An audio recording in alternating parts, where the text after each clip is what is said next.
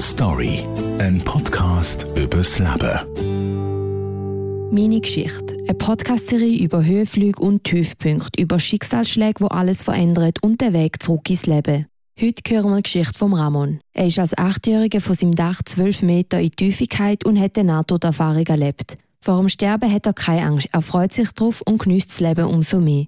Ich bin bei der Zeugni Hobas aufgewachsen und dort äh, die Mitglieder selber ihre Räumlichkeiten putzen. Ich habe dort mitgeholfen putzen und an diesem Tag ist es darum gegangen, die Fenster auch putzen, und zwar auch von außen. Die lange Fensterfront wir können aufs Flachdach vom Nachbargebäude raussteigen, um die von außen reinigen. Ich war dann 80 und das war äh, mega cool für mich, auf das Dach rauszuklettern, als Abenteuer. Und ich habe die Fenster eingesprüht mit dem Fensterputzmittel und mein Grossbruder ist hinterher und hat sie dann putzt. Und ich bin natürlich viel schneller und voraus und ein Fenster nach dem anderen und habe gar nicht gemerkt, dass das Flachdach, wo ich drauf gelaufen bin, früher fertig ist als die Fensterfront, wo ich einspritze. Ich bin einfach frisch fröhlich drüber rausgelaufen, runtergefallen, zwölf Meter runter. Ich habe die Fassade an mir gesehen, vorbei, raufgehen, aber ich habe gar nicht begriffen, dass ich gehe. Aber das Bild ist mir geblieben, wie die Fassade an mir vorbeizieht, aufwärts. Dann bin ich im Moment weg gewesen. und als ich auf dem Boden gelegen bin, hat sich mein Bewusstsein sehr stark verändert. Ich hatte verschiedene Perspektiven gleichzeitig gehabt. Einerseits aus dem Körper, wenn ich aufschaue. Dann habe ich aber schnell auch aus Vogelperspektive das Gebäude von oben gesehen. Und ich habe sogar mitbekommen, wie mein Bruder innen ist ich habe gesehen, wie meine Mami reagiert darauf, wie sie zusammengesackt ist. Und nachher auch aus Vogelperspektive wieder gesehen, wie meine Geschwister zu mir abgegrenzt sind. Ich habe dann nicht begriffen, was passiert ist. Ich habe das noch nicht mal als Unfall irgendwie erfasst. Das ist einfach nur alles so passiert und ich habe es so wahrgenommen. Wirklich realisiert, was passiert ist, habe ich erst wegen dem Blick von meinen Geschwistern. Ich weiß noch ganz genau, wie meine Schwester mich angeschaut hat und ich habe gemerkt, sie schaut ihre sterbenden Brüder an. Und dann habe ich auch verstanden, was los ist. Also, warum ich mich so komisch fühle. Es war so gewesen, wie ein Ziehen an mir. Immer. Und ich habe mich probiert wehren dagegen. Und in dem Moment, wo ich wusste, ich bin am Sterben, habe ich alles gegeben. Ich habe einfach richtig gekämpft mit allem, was ich habe. Und ich habe gemerkt, das langt nicht. Und das ist zuerst der absolute Horror gewesen. Wirklich schwer traumatisch, halt das ausgeliefert sein und dann habe ich aber nochmal meine Geschwister gesehen und ich einfach gewusst, ich will sie nicht so zurücklassen. Nicht so. Und dann habe ich mich entschieden, dass ich es annehme. Halt, ich bin 80 als Kind, aber irgendwie gleich ist das aus mir rausgekommen. Ich will aufrecht da durchgehen. Und genauso hat sich auch angefühlt. Ich bin so in mir aufgestanden und dann ist alles wunderschön geworden. Sie hat aufgehört und stattdessen ist ganz ein helles Licht da gewesen. Und ich bin in einer Ebene aus reinem Licht. Und dann sind am Horizont Gestalten auftaucht und ich bin immer näher auf die zugeschwebt und mein Herz ist aufgegangen. Ich habe mich so gefreut, sie zu sehen, weil ich sie kennt. Einfach noch viel tiefer als die tiefste Freundschaft oder die schönste Familienbindung, die wir hier kennen, ist das gewesen. So absolut tiefe Liebe auch zu ihnen. Die Gestalten sind nicht Leute, die ich von der Erde kennt habe. Es war eine Verbindung, die ich nicht äh, erklären kann, woher sie kommt. Und ähm, als ich bei ihnen angekommen bin, hat eines von diesen Wesen mit mir angefangen kommunizieren. Vor allem eins. Und äh, die Kommunikation war auch mehr so wie ein Energieaustausch. Gewesen.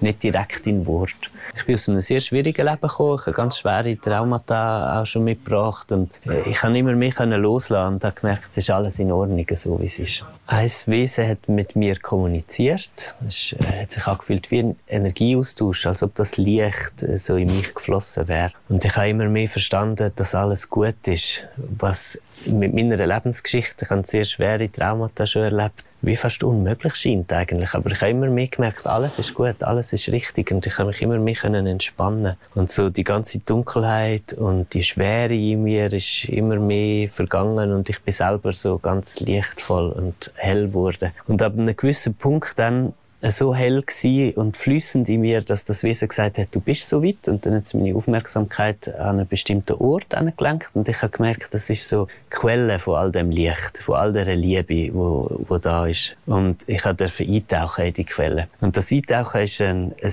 völlige Auflösung von Raum und Zeit gewesen. Also, es hat schlussendlich nur noch den ewigen Augenblick gegeben. Und das war reine Liebe. Das ist kaum in Wort zu fassen. Das ist das Allerschönste, was ich je erlebt habe. Und ich glaube, das Schönste, was man überhaupt erleben kann.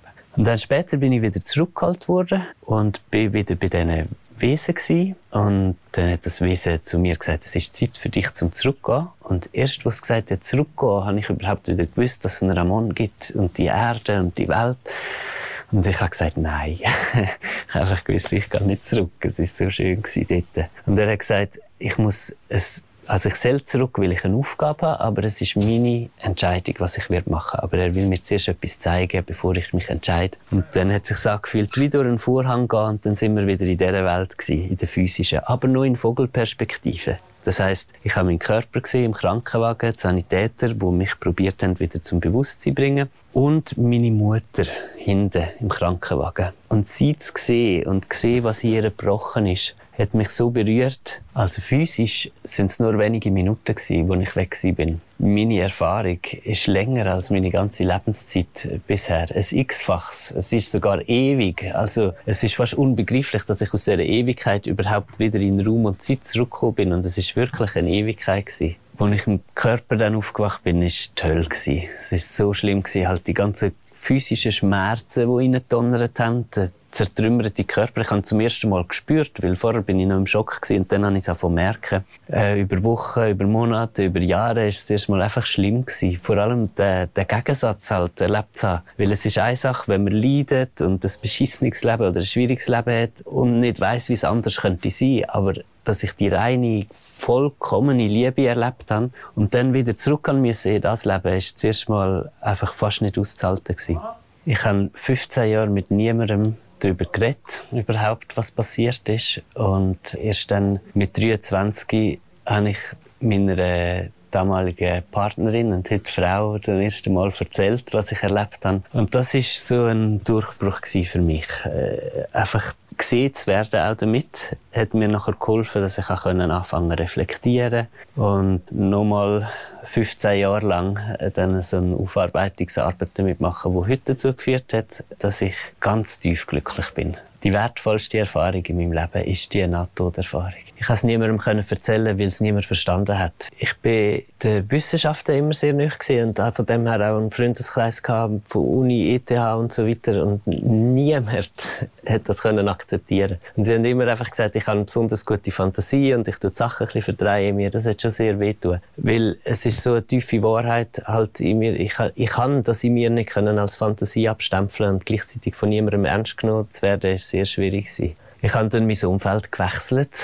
Immer noch viel auch aus den wissenschaftlichen Kreisen und so, aber ich habe die Leute gefunden, die offen sind für mehr als der eher enge Horizont, wo es herkommt. Und das hat ganz spannende Verbindungen gegeben. Heute ist es für mich nicht mehr so schwierig, wenn ich mit Leuten in Kontakt komme, die das nicht annehmen können und irgendwie behaupten, dass das einfach nur Sauerstoffmangel wäre oder Medikament oder sonst etwas, was so eine Erfahrung auslöst, weil ich äh, inzwischen auch so gut informiert bin über das Thema, dass ich weiß, dass es mangelnde Information ist, die zu dieser Ansicht führt. Das Thema Tod und Sterben ist für mich heute ein ganz schönes Thema. Also ich freue mich auf meinen Tod, auch wenn ich noch nicht jetzt gerade will sterben. Ich habe keine Angst vor dem Sterben und äh, inzwischen auch nicht mehr so Angst davor, dass es zu einem falschen Zeitpunkt kommt und ich Leute müsste zurücklassen, die dann leiden. Ich freue mich sehr aufs Sterben und ich freue mich sehr auf den Tod. Das ist ein ganz grosses Abenteuer. Das Sterben ist wie ein Flüger sitzen und der Tod ist dann das andere Land, wo man einfach noch nicht weiß, was einem erwartet. Aber was ich nach meiner NATO-Erfahrung weiß, ist, dass es wunderschön ist, was uns da erwartet. Menschen in meinem Umfeld sterben, die ich lieb habe, dann bin ich schon auch traurig. Also ich brülle und der ganze Schmerzprozess ist auch da.